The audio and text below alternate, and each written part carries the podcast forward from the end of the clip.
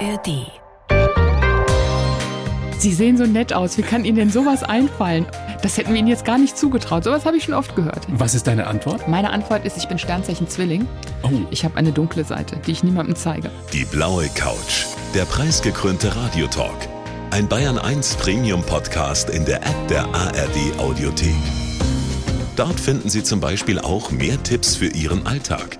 Mit unserem Nachhaltigkeitspodcast Besser Leben. Und jetzt mehr gute Gespräche. Die blaue Couch auf Bayern 1 mit Thorsten Otto. Nele Neuhaus, ich freue mich sehr. Herzlich willkommen auf der blauen Couch. Ja, hallo, ich freue mich auch sehr. Und wir haben uns auf ein Du geeinigt, Ja. weil wir uns so unfassbar sympathisch sind. Ja, weil wir auch auf der richtigen blauen Couch eben schon nebeneinander gesessen haben. Das ist ja auch Absolut, wichtig. absolut. Das verbindet. Weißt du, was mir auffällt? Du siehst so sympathisch, so, also ich hätte schon fast gesagt, harmlos aus. Für jemand, der solche Sachen schreibt. Hörst du das öfter? Ja. Sie sehen so nett aus. Wie kann Ihnen denn sowas einfallen? Das hätten wir Ihnen jetzt gar nicht zugetraut. Sowas habe ich schon oft gehört. Was ist deine Antwort? Meine Antwort ist, ich bin Sternzeichen Zwilling. Oh. Ich habe eine dunkle Seite, die ich niemandem zeige. Aber wirklich ist es so, dass ich früher als Jugendliche so viel Unsinn gemacht habe, dass so haarscharf, ähm, ja kriminell war es noch nicht, aber es war schon so grenzwertig. Und ich denke, durch das Schreiben habe ich ein Ventil gefunden, das alles auf legale Art und Weise auszuleben. Insofern bin ich ganz froh, dass ich Krimi-Autorin geworden bin. Absolut. Und was für eine erfolgreiche. Die Legende geht ja auch. Es gibt eine schöne Geschichte über deine Zeit auf dem katholischen Mädchengymnasium. Ganz genau. Und normalerweise gibt es sowas nur bei Fußballtrainern. Und da hast du gesagt im Vorgespräch, wir haben uns im gegenseitigen Einvernehmen getrennt. Richtig, genau. Aufgrund eines Vorfalls. Aufgrund eines äh, kreativen Vorfalls, das war 1983, damals wurde eben noch mit Schreibmaschine geschrieben und ich hatte eine gelbe Reiseschreibmaschine und die hatte zufälligerweise dasselbe Typenbild wie die Schreibmaschine des Schulsekretariats dieser katholischen Mädchenschule. Und ähm, ja, ich war ja schon mal sehr kreativ und ich habe dann mit meinen Schwestern zusammen an einem regnerischen Nachmittag einen Elternbrief gefälscht. In diesem Elternbrief wurde tatsächlich so turnusmäßig alle Vierteljahr wurde die Elternschaft mal informiert, was alles so Neues an der Schule passiert. Wir haben natürlich nur Quatsch da reingeschrieben, aber in einem sehr ernsten Tonfall, also von der Form her passte das schon alles, so dass ein McDonalds auf dem Schulgelände gebaut wird und ähm, dass ein Lehrer beim Vogelstimmen hören morgens im Wald verstorben ist und äh, dass irgendein anderer Lehrer, der wirklich eher unfähig war, der jetzt demnächst äh, alle Vertretungsstunden übernimmt. Und dann hatte ich, unten drunter stand dann auch so dieser Satz, mit einem herzlichen Vergelt's Gott bitten wir um eine kleine Spende. Da konnte man dann ankreuzen ab 1000 Mark, ab, also richtig unverschämt. So, und das war lustig. Aber es war noch nicht perfekt. Und äh, dann fiel mir auf, Richtig gut würde es aussehen, wenn ich einen echten Briefkopf und die Unterschrift der Direktorin drunter kopieren würde. Und Oh. das geschah. Und dann wird's sah kriminell. das total echt aus. Und meine Mitschülerinnen haben das gesehen, haben gesagt, Mensch, das ist ja so super. Das kopieren wir jetzt 1200 Mal am Schulkopierer und verteilen das mal in alle Klassen und legen das auf die Pulte, wie das üblich war. So geschah es. Und alle Schülerinnen nahmen das mit nach Hause. Und ungefähr 900 Elternpaare hielten das für echt und riefen in der Schule an. Und da war natürlich Holland in Not. es ging aber auch sehr schnell, äh, sehr schnell fiel der Verdacht auf mich, weil ich schon öfter mal äh, sehr mm, freigeistig kreativ gewesen bin. Und ähm, ja, das hat dann letztendlich dazu geführt, dass die Schule und ich beschlossen haben, in Zukunft nicht mehr gemeinsame Wege zu gehen. Was für eine Geschichte. Und heute ist es so, ich treffe manchmal noch alte Lehrer, die es noch gibt und die sich köstlich darüber amüsieren. Und dann habe ich gesagt, ja, wärt ihr mal früher genauso humorvoll gewesen. Andererseits war es vielleicht auch ganz gut, dass ich dann an einer anderen Schule das Abitur gemacht habe. Kannst du sagen, woher diese überbordende Fantasie kommt bei dir? Ähm, ich denke Schon mal, immer? äh, ja, ich habe das äh, tatsächlich auch schon immer gehabt und ich habe natürlich auch schon sehr früh gelesen und auch vorgelesen bekommen von meinen Eltern und ich habe drei Geschwister und was machte man damals in den 70er Jahren? Man musste sich irgendwas ausdenken zum Spielen. Es war ja nicht wie heute, dass man irgendwas in die Hand nimmt und zack, zack, zack hat man einen Inhalt. Also haben meine Geschwister und ich lange Nachmittage irgendwelche Spiele uns ausgedacht und wirklich, wir waren sehr, sehr kreativ und ich hatte schon immer Publikum. Meine jüngere Schwester hat schon immer dankbar alles mm, aufgenommen, was ich so produziert habe. Und die ist bis heute meine erste Testleserin zusammen mit meiner älteren Schwester.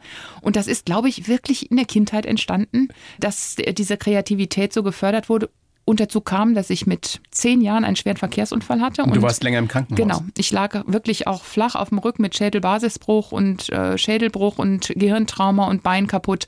Und damals durfte mich keiner besuchen. Meine Eltern, die durften eine Minute am Tag mal reinschauen. Das heißt, ich lag da, guckte an die Decke und dachte mir irgendwelche Geschichten aus. Und so ist es gekommen. Und heute ist diese Kreativität eben auch Teil von mir und ich kann gar nicht anders, als irgendwelche Geschichten zu erfinden. Das ist so spannend, weil man ja oft erst im Nachhinein erkennt, wofür solche schlimmen Erlebnisse letztendlich gut ja, waren. in der ja. Tat. Kannst du diese Fantasie heute anknipsen und ausknipsen oder ist die immer da? Also hast du diese Stimmen, diese Bilder immer in deinem Kopf? Ganz so schlimm ist es nicht, dass ich Stimmen im Kopf habe, aber es ist wirklich so, dass ich niemals einfach so durchs Leben gehe, sondern egal was ist, egal wenn mir jemand was erzählt, macht es in meinem Kopf Klick, muss ich mir merken. Und irgendwo taucht das dann später wieder auf. Oder es ist tatsächlich die Initialzündung für eine neue Geschichte. Dass das genau meine Neugier weckt und dann dazu führt, dass ich tiefergehende Recherchen anstelle und äh, daraus dann eben wirklich eine, eine Geschichte erfinde sei es ein Krimi oder ein Roman oder eins meiner Jugendbücher. Diese Pferdejugendbücher, Charlotte und Elena, gibt es ja mittlerweile auch schon sieben Bände von dem einen, sechs Bände von dem anderen.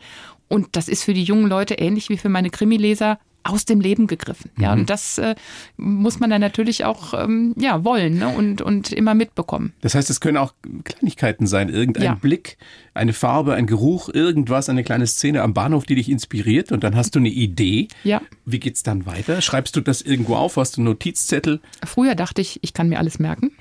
Mittlerweile weiß ich, ich kann mir überhaupt nichts merken. Deswegen, früher habe ich mir dann selbst SMS geschrieben. Mittlerweile nehme ich mein Smartphone und schreibe mir einfach eine Notiz. Mhm. Also ich notiere mir das schon. Und das reicht dann aber auch aus, um wieder all das zurückzuholen, was ich in dem Moment auch gedacht habe oder ich weiß, wo es mich hinführen kann. Und ähm, das ist also schon immer ganz hilfreich. Das, sonst wäre, glaube ich, die Reizüberflutung zu groß. Es gibt einen neuen Roman von dir. Monster heißt der. Und du hast dem Roman einen Satz oder zwei Sätze von Nietzsche vorangesetzt. Und unter anderem steht da, wenn du zu lange in einen Abgrund blickst, dann blickt der Abgrund auch in dich hinein. Hat der eine oder die andere vielleicht schon mal gehört? Wieso hast du gerade den Satz vorne weggeschrieben? Ist das was, was dich auch inspiriert? Ja, der Satz, der davor steht, der hat mich noch mehr angesprochen. Das andere war dann quasi eine Folge daraus. Okay. Der Satz lautet, warte, ich habe ihn gleich. Ich weiß ihn leider nicht auswendig. Es ist schon so lange her. Wo ist er? Ich glaube auf der linken Seite. Da steht er, genau. Ja. Wer mit Ungeheuern kämpft, der mag zusehen, dass er nicht dabei zum Ungeheuer wird. Ja, und das ist, glaube ich, so runtergebrochen die ganze Geschichte. Ja, dass man tatsächlich aufpassen muss, dass man sich selbst nicht da reinziehen lässt in das Schlimme, in das Dunkle, in das Böse. Und der Abgrund, das habe ich eigentlich ein bisschen dem Oliver von Bodenstein in den Mund gelegt. Äh, einem der beiden Ermittler? Einem von meinen beiden Ermittlern, der dann auch in einer ganz schlimmen Phase dieses Falls sich überlegt, oh mein Gott, wie komme ich hier wieder unbeschadet, seelisch unbeschadet raus aus der ganzen Geschichte? Eigentlich gar nicht. Glaubst du, wir alle haben diesen Abgrund in uns? Unbedingt. Jeder und ja, jede? Doch, ich denke schon. Jeder hat das und äh, die wenigsten Leute sind bereit, sich damit auseinanderzusetzen und schon gar nicht das anderen Menschen zu zeigen. Aber tief in einem drin ist das. Und ich erzähle immer gerne so eine ganz kleine Geschichte, auch wenn es um, um Rache geht. Weil Rache ist ja immer ein ganz großes Thema in Krimis. Ähm, wir fahren mit dem Auto, wir suchen einen Parkplatz, wir haben einen Termin beim Arzt. So, ah, eine Parklücke wird frei. Ah, wir wollen reinfahren. Mist, irgendein anderer fährt rein.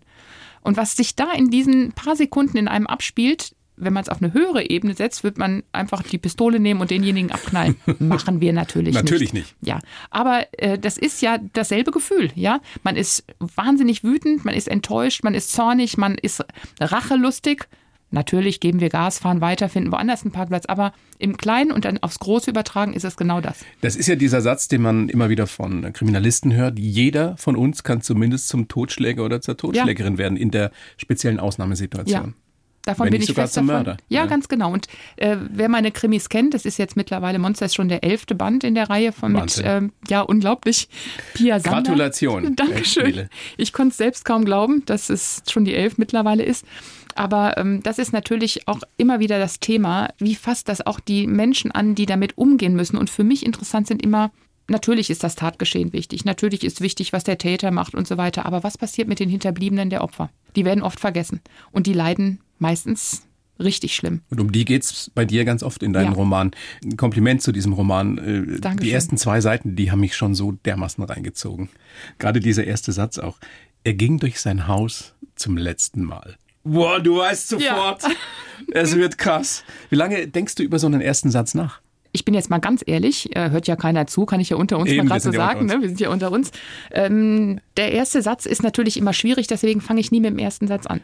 Das heißt, ich habe in der Handlung angefangen und diese ersten 60 Seiten, die ich geschrieben habe, die kommen gar nicht mehr vor. Die habe ich quasi zum Warmschreiben gebraucht. Die hast du wieder weggeschmissen? Ähm, nee, ich vernichte nie irgendwas ganz. Ich habe es nur rausgenommen, in eine andere Datei abgespeichert, weil das ist so gut, das werde ich in einem anderen Roman benutzen. Und das war dann der Moment, wo ich warm geschrieben war. Es fing an mit Pia und ähm, dann kam das, was du gerade vorgelesen hast. Und das hatte ich plötzlich im Kopf. Und ich wusste, das ist der Prolog. Und der ist irre. Und ich habe diesen Prolog geschrieben und ich hatte die Tränen in den Augen.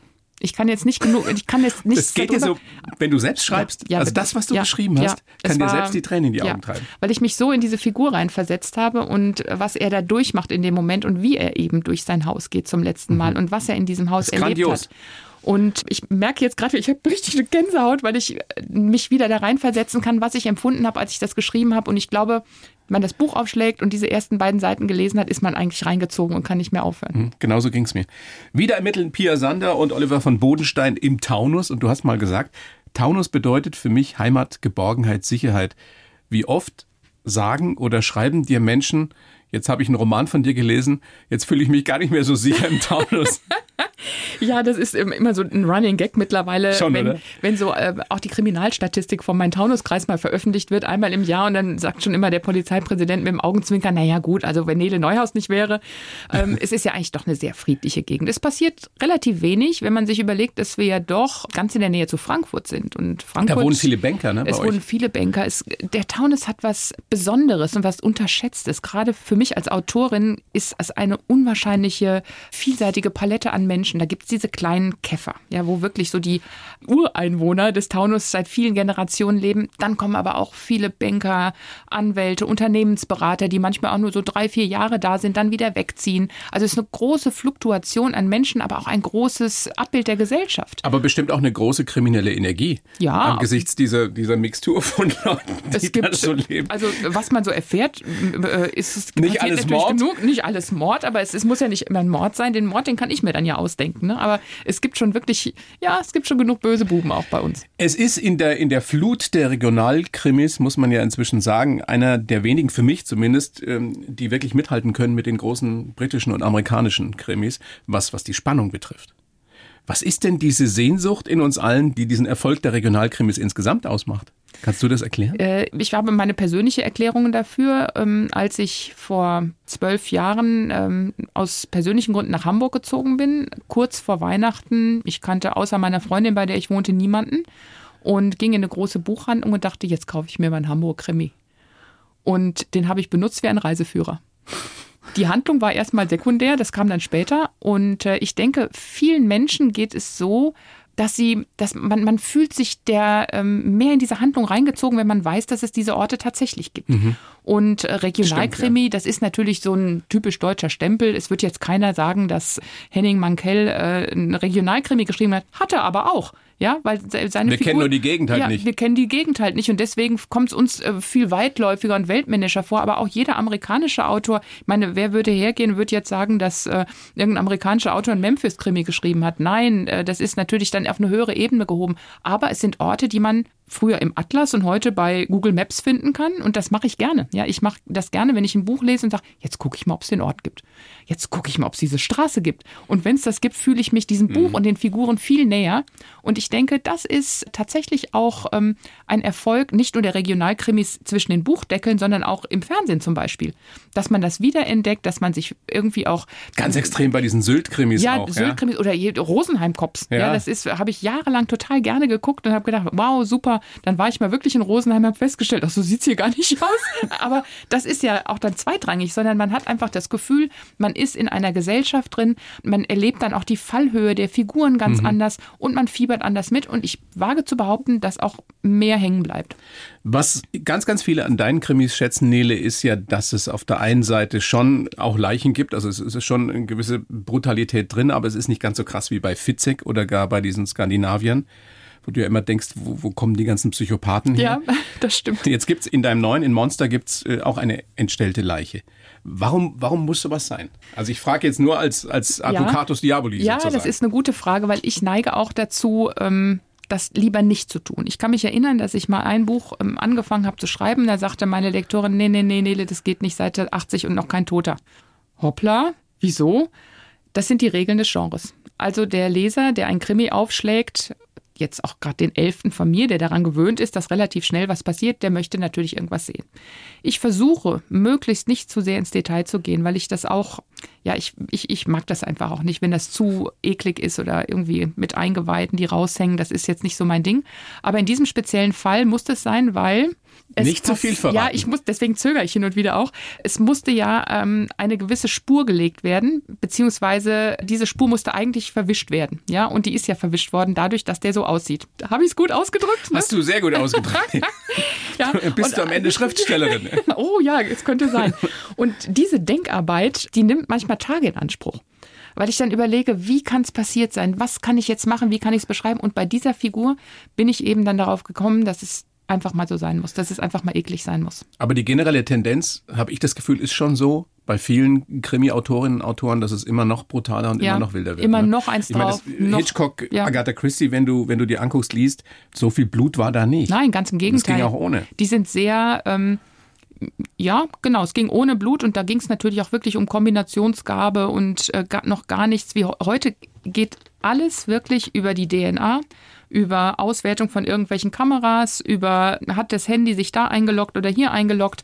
Und auch das ist natürlich eine ganz neue Herausforderung für einen als Autor, ne? weil man, man muss immer sehen, so ist es heute. Aber ja? so, so einen ganz altmodischen Krimi könnte man nicht mehr schreiben, also einen analogen hm, Krimi? Doch, könnte man. Dann müsste man die Leute irgendwo hinversetzen, wo es eben die ganzen Möglichkeiten nicht gibt. Das heißt, ein sogenannte Locked-in-Mystery, ja, irgendwo auf einer Almhütte wo es tatsächlich das alles nicht mehr gibt. Locked in Mystery auf der Almhütte. Klingt so, gut. Genau. Ja. Schnee, ja, so hoch, dass keiner mehr kommen kann. Irgendwas ist passiert und dann eine Leiche und dann ist es natürlich wieder die altmodische Ermittlerarbeit dann später. Aber das will auch, glaube ich, heute niemand mehr so lesen, weil ich die Leserin, ja, also die Leserinnen und Leser sind doch schon, fühlen sich doch schon dann wohl, wenn sie auch so ihren Alltag abgebildet sehen. Man sollte es nur nicht übertreiben. Es geht in Monster unter anderem um, um Selbstjustiz. Rassismus ist ein Thema, äh, das deutsche Justizsystem Gesetze, Vorurteile. Wie wichtig ist es dir überhaupt, dass so relevante Themen, gesellschaftsrelevante Themen stattfinden? Schon. Ich denke, das ist mir wichtig. Sie sollen nicht in den Vordergrund treten, aber sie sollen den Hintergrund darstellen. Auch die Stimmung, die in der Geschichte herrscht. Und ähm, gerade bei Monster habe ich extrem viel recherchiert. Man sieht es auch an den Quellenangaben, die, glaube ich, zwei oder zweieinhalb Seiten lang sind. Ich habe mich sehr sorgfältig mit diesem Thema befasst. Kriminelle Migranten. Das ist ein heißes Eisen. Wenn man es anfasst, muss man es richtig anfassen. Und ähm, da musst du wirklich Bescheid wissen. Man muss wirklich Bescheid wissen darüber. Und das hat mir die Arbeit an dem Buch wirklich sehr, sehr ähm, schwer gemacht, weil es leider, leider sehr, sehr viel gibt. Und ich weiß noch, als ich mitten im Schreiben war, geschah dieses, äh, dieser furchtbare Vorfall in Illertissen, wo der Asylbewerber die beiden Mädchen auf dem Schulweg angegriffen hatte. Und dann hatte ich, ich habe erstmal aufgehört zu schreiben, weil ich gedacht habe, jetzt überrollt hier wieder die Aktualität, meine Fantasiegeschichte, die ja doch ich nur deshalb ertragen kann, weil ich mir immer denke, ich denke es mir aus. Es ist ja nicht real, aber es ist halt doch real. Und äh, es hat eine Weile gedauert, bis ich wieder in die Spur gekommen bin und äh, auch Lust hatte, das weiterzuschreiben und dachte, doch, es ist wichtig, weil es ist mittlerweile eine Realität, die man nicht ausblenden kann. Und als eine Autorin, die zeitgenössische Krimis schreibt, solche Themen auszusparen, das geht nicht. Das darf man nicht, weil dann muss man auch wirklich das so machen oder man muss komplett ganz harmlose Gartengeschichten schreiben, wo es immer nur um den Gärtner oder sonst irgendwas geht. Hat sich denn dein Blick auf dieses Thema durch die Recherche und durch das Romanschreiben, durch Monsterschreiben verändert? Ja, mir ist aufgefallen, wie viel doch passiert und wie wenig doch an die Öffentlichkeit gelangt. Das sind oft ja die ganz kleinen Randnotizen in der Zeitung. Ich bin eine regelmäßige Zeitungsleserin und so komme ich eben auch auf viele meiner Themen. Und äh, ich habe doch das Gefühl, dass man das nicht so unbedingt sehen will, dass man es am liebsten verdrängt und dass es unangenehm ist und dass man sich nicht damit beschäftigt. Und das war eben Grund für mich, das auch ein bisschen aus dem Versteck hervorzuholen und zu sagen, es passiert, Leute, beschäftigt euch mal damit und denkt mal drüber nach, weil es gibt natürlich auch für jedes Problem eine Lösung. Mhm. Sehr, sehr spannend. Also großartig. Wie gesagt, allein schon die ersten Seiten, du kannst nicht mehr aufhören. Ja. Das freut mich sehr. Monster von Nele Neuhaus, unbedingt lesenswert. Nele, ähm, großes Vergnügen, dass du da bist. Ich schreibe ja für jeden Gast so einen kleinen Lebenslauf. Habe ich natürlich auch für dich gemacht. Den gebe ich dir jetzt. Okay. Du liest ihn bitte so vor und sagst mir dann danach, ob du unterschreiben könntest oder ob du das für völligen Quatsch hältst. Bitteschön. Okay. Ich heiße Nele Neuhaus und bin eine Geschichtenerfinderin. Es war ein langer Weg vom einsamen Mädchen, das sich in Fantasiewelten flüchtete, über die junge Frau an der Seite eines Fleischgroßhändlers hin zu Deutschlands Krimikönigin. Ein Geheimnis gibt es nicht. Ich habe niemals aufgegeben, hart gearbeitet und hatte das nötige Glück. Geprägt haben mich meine katholische Kindheit, meine wunderschöne Heimat im Taunus und eine große Lebenskrise. Heute bin ich ein freier Mensch, der tun kann, was er liebt. Meine Träume habe ich mir erfüllt, aber ich habe Wünsche. Weiterhin viel Freude am Schreiben, Gesundheit und Zeit mit meinem Mann. Das trifft es schon ziemlich gut, würde ich sagen. Fehlt noch irgendwas? Was dir jetzt ganz wichtig wäre, was dich im Kern ausmacht? Ja, gut, die ganzen Kleinigkeiten zwischendurch, ja, ja. die dazu geführt haben, aber das ist schon, also es ist tatsächlich, ähm, ja, einsam war ich eigentlich nie. Ich hatte drei Geschwister. Da ist man nie so wirklich einsam. Ich habe auf diese Zeit im Krankenhaus ja, angespielt. Also, okay, ja, das, da war ich natürlich richtig, da hast du recht. Und ähm, ja, der Fleischgroßhändler, der muss natürlich auch mal kurz erwähnt werden. Mein erster Mann, mit dem ich ja doch einen langen gemeinsamen Weg gegangen bin, in den ich mich verliebt habe, weil er ich wusste ja gar nicht, dass der eine Fleischerei hatte. Der war ein begnadeter Springreiter. Springreiter. Ja, und ich fand das fantastisch. Der war so mutig, der hatte vor nichts Angst. Und der war mehr als doppelt so alt der wie war du, ne? 20 Jahre älter als ich, genau, ja. Ich war 21, er war 41, als wir uns kennengelernt haben. Und ähm, der war aber ein ewiges Kind. Ja, insofern äh, war das nicht schwer, sich so auf einer Stufe zu fühlen. Ein ewiges Kind ja. ist schön. Wie so viele Männer, Ja. die zwölf werden und dann nur noch wachsen. Ja, genau. Also besser hätte ich es jetzt nicht ausdrücken können. Das war am Ende dann aber auch das Problem, weil ich bin dann doch eben irgendwann erwachsen geworden und äh, habe eben auch mein Talent äh, fürs Schreiben. Ähm, ich ich habe ja immer weitergeschrieben, was für ihn schon ziemlich eigenartig war, weil er war auch kein großer Leser. Das wollte ich dich sowieso fragen, wollte eigentlich später erst dazukommen, aber wenn du es schon ansprichst, warum konnte der so gar nichts damit anfangen, dass seine großartige junge Frau so ein, so ein, so ein Schreibtalent ist, dass sie Schriftstellerin werden möchte? Tja, ich glaube, das war einfach eine Welt, in der er nicht zu Hause war. Er stammte aus einer ganz anderen sozialen Schicht als ich, hatte eben nicht diesen ähm, Bücherhintergrund, wenn ich es jetzt mal so sagen darf. Und äh, gelesen hat er mal kurz die Bildzeitung morgens und natürlich dann in der Firma, das was nötig war. Aber ihm war das schon ganz äh, seltsam, dass ich so viel gelesen habe. Und als ich dann noch angefangen habe zu schreiben, wusste er einfach nichts damit anzufangen. Ich meine, es war natürlich auch eine andere Generation von Das Männern, ist so, ja. die Frauen an ihrer Seite wollten, zumindest in der Mehrheit, die an ihrer Seite vielleicht waren, Repräsentieren. repräsentiert aber haben, aber ansonsten äh, das getan haben, was sie wollten. Ja, genau. Eigentlich war das für ihn perfekt, so wie es lief am Anfang, dass ich eben in der Firma mich eingebracht habe und ich habe mich um seine Pferde gekümmert, die dann natürlich auch meine Pferde wurden und ähm, habe ihn in allem unterstützt und dieses selbst etwas machen wollen. Zu selbstständig werden, das war ihm Am suspekt. Anfang hat er es noch belächelt, hat gesagt, ja, dann mach halt mal. Und ich weiß noch genau, als mein erstes Buch hatte ich ja 500 Exemplare von drucken lassen und die lagen dann auf dem großen Tisch und ich hatte alle Leute eingeladen. Danach waren die Bücher weg und dann sagte er, so, wunderbar, jetzt, das war's jetzt. Ach, so, jetzt hast du mal- in, der, in, in dem Großhandel verkauft. äh, das später auch. Äh, Zuerst hatte ich einen Raum gemietet, habe alle Leute eingeladen. Alle kamen und haben gesagt, was, die Nele hat ein Buch geschrieben. Und dieses, dieses Unterhaien, das war ja ein Thriller, der in New York gespielt hat. Das war so komplex und da habe ich ja jahrelang dran gearbeitet. aber keinen Verlag gefunden dafür. Kein Verlag gefunden, später selbst drucken lassen. Und das hat er alles schon noch unterstützt, so mit einem Lächeln. So, meine Frau, die schreibt ein Buch und hahaha. Und äh, dann verselbstständigte sich das ja, weil das eben gefiel den Leuten und ähm, dann wollten die eben mehr haben und dann habe ich den Krimi geschrieben und das fand er dann auch noch ganz witzig und dann sagte er, ja klar, kannst du auch hier in der Firma verkaufen. Dann später waren das ja auch die Fleischlieferfahrer von uns, die dann die Bücher mit in die Buchhandlung genommen haben. So und dann kam aber so dieser Kipppunkt, als das zu groß wurde. Ja, mit Schneewittchen muss sterben kam halt über Das war ja ein Monster-Bestseller Ja, Monster ohne, wieder, ja. ohne jede Vorankündigung ist das Ding durch die Decke gegangen. ähm, Erfolgreichste Buch des Jahres des 2010. Jahres, genau, bei diesem Online-Buchhändler, der heißt wie ein südamerikanischer Fluss.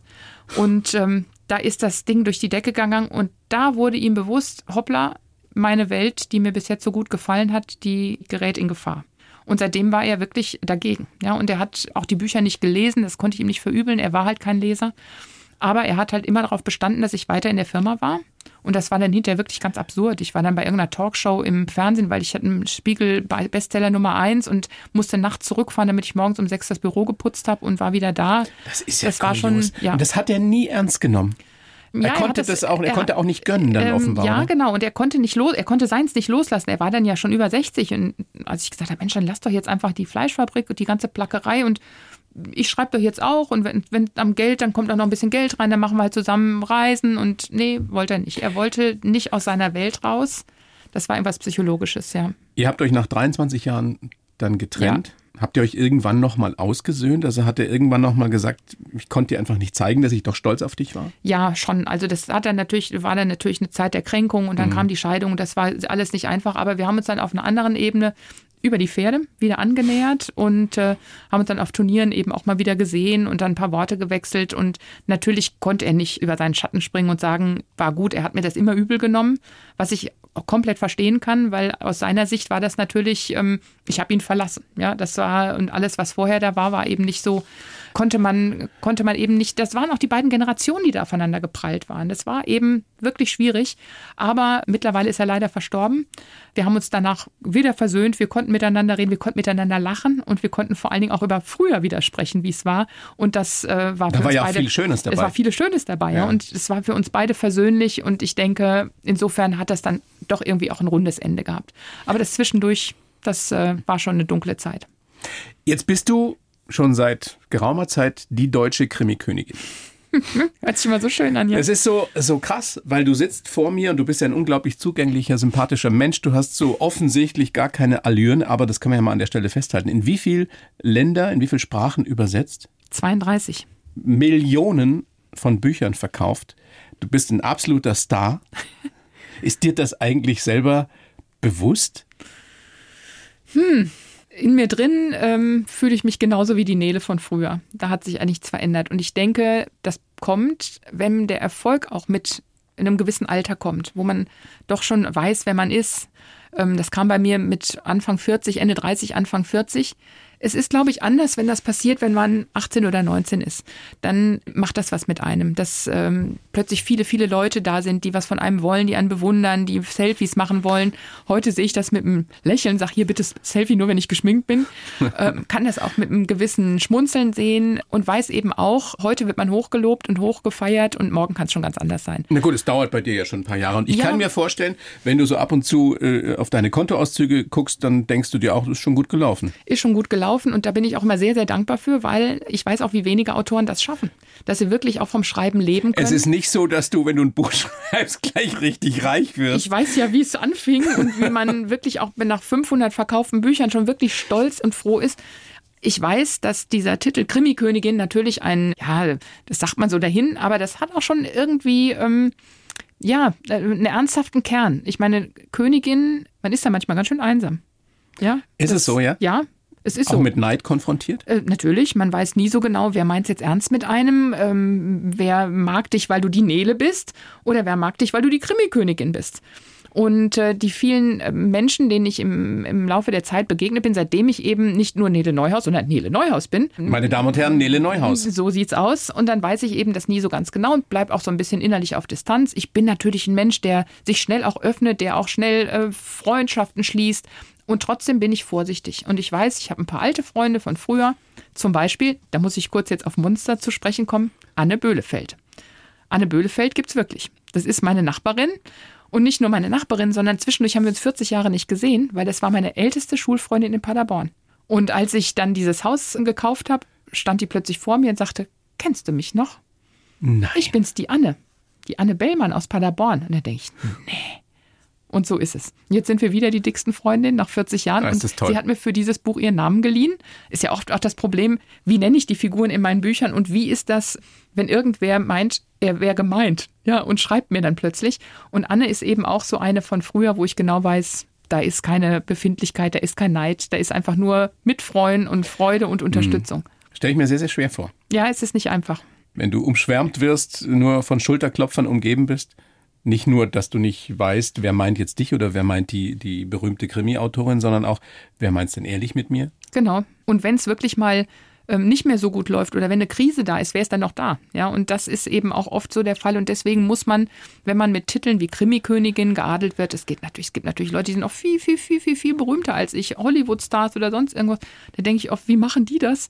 Ja, die gehen eigentlich nicht mehr normal aus. Ja, und das ist wirklich der Verlust dieser Freiheit ist etwas, woran man nicht denkt. Wenn man daran denkt, oh, ich wäre so gern berühmt oder ich möchte gerne mal richtig viel Geld verdienen oder ich möchte irgendwie mhm. sowas haben. Man denkt nicht drüber nach. Die Kids, die alle berühmt werden wollen, die haben keine Ahnung, was damit verbunden die haben sein kann. Keine Ahnung, was auf sie zukommen kann. Das Schöne ist aber, dass du, ich meine, du hast jetzt auch noch eine angenehme Art von Popularität, so von Berühmtheit ja. und trotzdem ähm, hast du dir diese Offenheit offensichtlich bewahrt. Es gibt ja viele, die dann mit diesen Scheuklappen rumlaufen und sagen, ähm, ich schütze mich, ich schotte mich ab. Das passiert dir nicht. Nein, das passiert mir nicht und das darf mir nie passieren, weil die Offenheit brauche ich auch für meine Bücher. Ja, ich muss ja weiter aufnehmen können, ich muss weiter Eindrücke sammeln können, ich muss Menschen treffen können, ich muss auch zuhören und auch reden können. Das ist einfach ganz wichtig, dieser Austausch, denn dann kommt wieder die Zeit des Schreibens und die Zeit des Schreibens ist eine einsame Zeit. Schreibst du so richtig klassisch am Schreibtisch ja. von neun bis? Ja, von neun bis. Das ist gut gesagt, ja. Manchmal von neun bis zehn und dann geht's richtig in die Hochphase und dann sitze ich schon mal zehn, zwölf Stunden im Büro. Ich habe ein externes Büro, ich schreibe nicht mehr zu Hause, sondern ich gehe wirklich arbeiten. Und ähm, das ist. Ähm, ich gehe wirklich arbeiten. Ja, das glauben also ja immer noch geh, viele, das Schreiben nicht wirklich genau, arbeiten. Genau, das Schreiben so, oh, ich setze mich mal auf die Wiese und, mein Laptop auf, auf den Muse, Knien, genau. Und wartest, die Muse küsst. Die Muse küsst nicht. Die Muse küsst nur den Fleißigen, der schon Vorarbeit geleistet hat. Und äh, das ist aber trotzdem auch eine ganz tolle Phase. Ja, das ist ja das, wenn man das, was man im Kopf hat, zu Papier bringt und ähm, man ist so ein bisschen ja auch, man kann so lieber Gott spielen. Ne? Man kann sagen, du leidest heute mal ein bisschen und du kriegst jetzt mal eine neue Frau und du, also das ist schon irgendwie eine, eine richtig schöne Sache, aber es ist eben auch eine einsame Sache. Ja? Weißt du immer, wohin es geht Nein. mit den Figuren? Nein. Weiß ich nicht. Das entwickelt das passiert, sich wirklich. Ja. ja. Also ich bewundere J.K. Rowling, die wirklich sich hingesetzt hat und hat sieben Bände geplant bis zum Ende Harry Potter, genau, die wirklich wusste, bei, als sie anfing zu schreiben, was mit den Figuren passiert. Das ist fantastisch. Bei mir ist es so, Mm, Pia und Oliver sind mir irgendwann mal eingefallen, ähm, weil ich die beiden Taunusermittler, ja. richtig, Entschuldigung, genau, weil ich ja wusste, ich schreibe jetzt mal ein Buch. Ich hatte keine Ahnung, dass da mal elf Bände draus werden. Aber irgendwie Übrigens auch ich, sehr, sehr erfolgreich im Fernsehen. Stimmt. ja, ja, genau. Mit Tim Bergmann und mit ähm, leider nicht immer derselben Schauspielerin für Pia, aber ähm, doch immer mit guten Schauspielerinnen. Und da bin ich auch sehr stolz drauf, weil das natürlich ganz besonders ist, wenn Bücher verfilmt werden. Das ist schon was Tolles. Hast du nie selber gedacht, ich werde mal Regisseurin? Doch, das war immer mein Traum. Ich war, es war erstens mein Traum, nee, Produzentin hat so viel mit Zahlen zu tun, mit Zahlen bin ich nicht so gut. Ähm, Regisseurin wollte ich werden und Drehbuchautorin. Und mein wunderbarer Produzent hat gesagt, weißt du was, Nele, mach das doch, schreib doch selbst das Drehbuch. Und ich habe nach zwei Wochen demütig aufgegeben und habe gesagt, nein, das ist nicht meins. Das ist überhaupt nicht Ist meins. das ganz was anderes? Ja. Ein Roman schreiben und ein Drehbuch ja, schreiben? Und vor allen Dingen, warum? Ich, der Roman war ja schon da und ich musste das Drehbuch daraus machen. Aber auch das, es sind natürlich Beschränkungen da. Ich kann jetzt nicht sagen, hm, ich schreibe jetzt eins zu eins meinen Roman als Drehbuch und wir machen mal einen Zehnteiler draus. Nee, nee, es waren ja zweimal 90 Minuten. Da muss man sich schon von einigem trennen. Und es ist eben doch, dieses filmische Schreiben ist eben doch was anderes. Ich glaube, dass ich das kann, aber das muss ich lernen, das geht nicht so schnell. Und deshalb habe ich es auch bei In ewiger Freundschaft, dem letzten Band, der jetzt ja gerade verfilmt worden ist, den Profis überlassen und ähm, habe auch bei die Regie das ist zu viel Teamwork, da bin ich doch, äh, glaube ich, zu viel Einzelkämpfer. Zu viel Solistin. Ja. Ähm, es ist ein langer, langer Weg, ich habe es hier reingeschrieben in den Lebenslauf, von dem kleinen Mädchen von ja. damals, das im Krankenhaus lag und seine, seine Fantasie entdeckt hat, hin zur Krimikönigin von heute. Stimmt es, dass du bei einer Astrologin warst, mit Mitte 30? Nee, früher, das früher? war früher. Ja. früher. Und die dir prophezeit hat, mit Ende 30 ja. wirst du so erfolgreich werden? Es war der totale Hammer. Ich war da, ich weiß nicht mehr genau, man geht ja immer zu einer Astrologin, wenn man an einem Scheidepunkt steht und nicht mehr so genau Krise weiter weiß, irgendeine auch, Krise. Ja. Also es muss irgendwas gewesen sein. Und äh, die hat mir einiges gesagt. Es wurde aus der Hand gelesen, es wurden ähm, Karten gelegt, es war natürlich auch das, das äh, ähm, normale Horoskop, was die dann gemacht hat. Und sie sagte, und irgendwo muss noch diese Kassette sein, auf der das aufgenommen ist. Sie werden aus eigener Kraft, so hat sie es formuliert, sehr viel Erfolg haben. Die In, wusste aber nicht, dass du schreibst, äh, Nein, doch? nein, die wusste nein. gar Ich war ja damals auch noch, ähm, habe ich für mich selbst so für die Schublade mhm. geschrieben. Und man sagt dann ja gar nichts, wenn man da hingeht. Man möchte die ja nicht beeinflussen. Ne? Und sie sagte mir sogar noch das Alter dazu, so mit 38, 39. Und dann ging ich weg und dachte, hm, das habe ich dann meinem damaligen Mann erzählt. Und er sagte jetzt zu mir, wahrscheinlich sterbe ich dann und dann wirst du reich. dann habe ich gesagt, Moment mal, also aus Humor eigener Kraft, sehr viel Erfolg. Also, ja, ja, der hatte viel Humor. Und dann habe ich gesagt, viel Erfolg sehe ich jetzt aber nicht darin, wenn ich dich umbringe und, und, und erb dein Geld, was ich dann ja nicht mehr erbe, wenn ich dich umgebracht habe, weil dann sitze ich im Gefängnis. Dann musste er dann auch lachen. So, und das hatte ich immer so ein bisschen im Hinterkopf, aber dann habe ich es auch vergessen irgendwann denkt man da nicht mehr drüber nach, weil es ja gar nicht so wichtig war. Und dann kam diese ganze Erfolglosigkeit. Niemand wollte mein Buch. Alle Verlage haben es abgelehnt. Wieso hast du nicht aufgegeben? Weil ich zu sehr dran geglaubt habe und weil mein Mann damals so dagegen war. Ich glaube, der hat meinen nicht vorhandenen Ehrgeiz geweckt, weil er immer gesagt hat, ach, das nützt da eh nichts und mach doch mal was, was Geld bringt und mach doch mal lieber hier mehr in der Firma mit. Dann dachte ich, dem will ich es zeigen, ich will es ihm zeigen. Und ja, Ging aber nicht. Jahrelang, jahrelang. Und dann kam auch noch der 11. September. Und Unterhain spielt ja in New York. Und da wusste ich, jetzt ist gar keine Chance mehr, das Buch unterzubringen.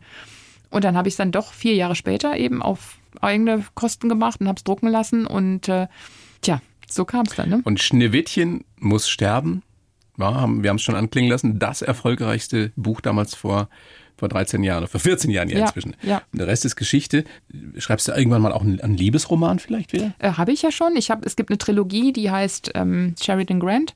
Sheridan wächst bei einer Adoptivfamilie in Nebraska auf und äh, entdeckt über diese drei, am Ende des ersten Bandes das Geheimnis, warum sie da ist bei dieser Familie und äh, entwickelt sich dann und hat dann ganz viele Verwirrungen und Liebesverwirrungen und äh, ich zögere gerade und rede so stockend, weil ich hier nicht verraten will, was äh, potenzielle Leser mir übel nehmen könnten.